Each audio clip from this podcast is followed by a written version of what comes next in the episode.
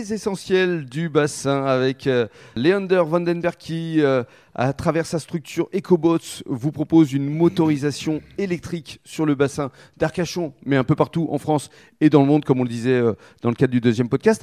Mais ce n'est pas uniquement une motorisation pour des bateaux, vous pouvez vous adapter à d'autres moyens de locomotion. Oui, c'est tout à fait juste. Notre type de stockage énergétique est tellement puissante et compacte qu'on peut les avoir aussi en 12 et en 24 volts. Standard pour les motorisations, il est à 48 volts. Maintenant, tout dépend de l'utilisation des clients en soi. Par exemple, une batterie de 12 volts, 110 ampères heure, ça donne probablement une autonomie de une semaine.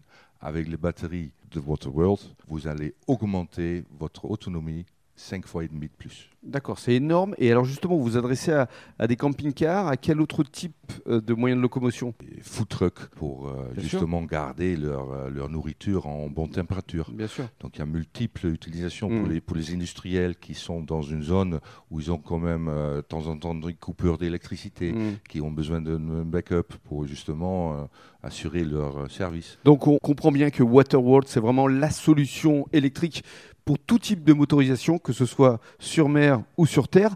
Mais euh, parlons maintenant de bornes électriques, parce que ce qui est important, c'est la recharge. Est-ce qu'il y en a suffisamment aujourd'hui ici sur le bassin? Malheureusement, sur le bassin, il n'y a pas suffisamment de bornes. Euh, c'est bien sûr une, une problématique d'infrastructure aujourd'hui.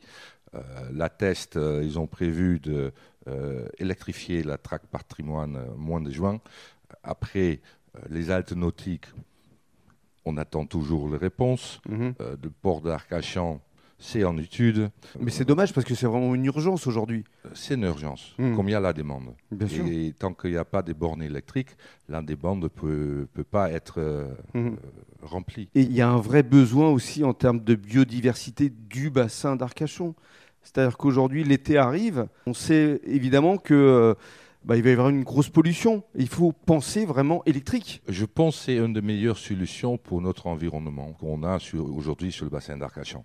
Bien sûr, euh, je comprends les, fortes puissances pour les euh, sports nautiques, euh, pour les wakes, pour les, jet skis, mais pour tous les autres types de bateaux, voiliers, pinasses, pointus, tous les bateaux qui ont une ligne d'arbre et qui sont les bateaux en déplacement, aujourd'hui ils n'ont plus une excuse d'être en motorisation thermique. Mhm. Et donc, ça veut dire que concrètement, et, et pour conclure, il faut vraiment que le bassin d'Arcachon, à travers toutes ces infrastructures et tous les élus locaux, se mobilisent pour installer des bornes électriques. Oui, je pense. Et malheureusement, on ne peut pas attendre trop longtemps pour prendre une décision.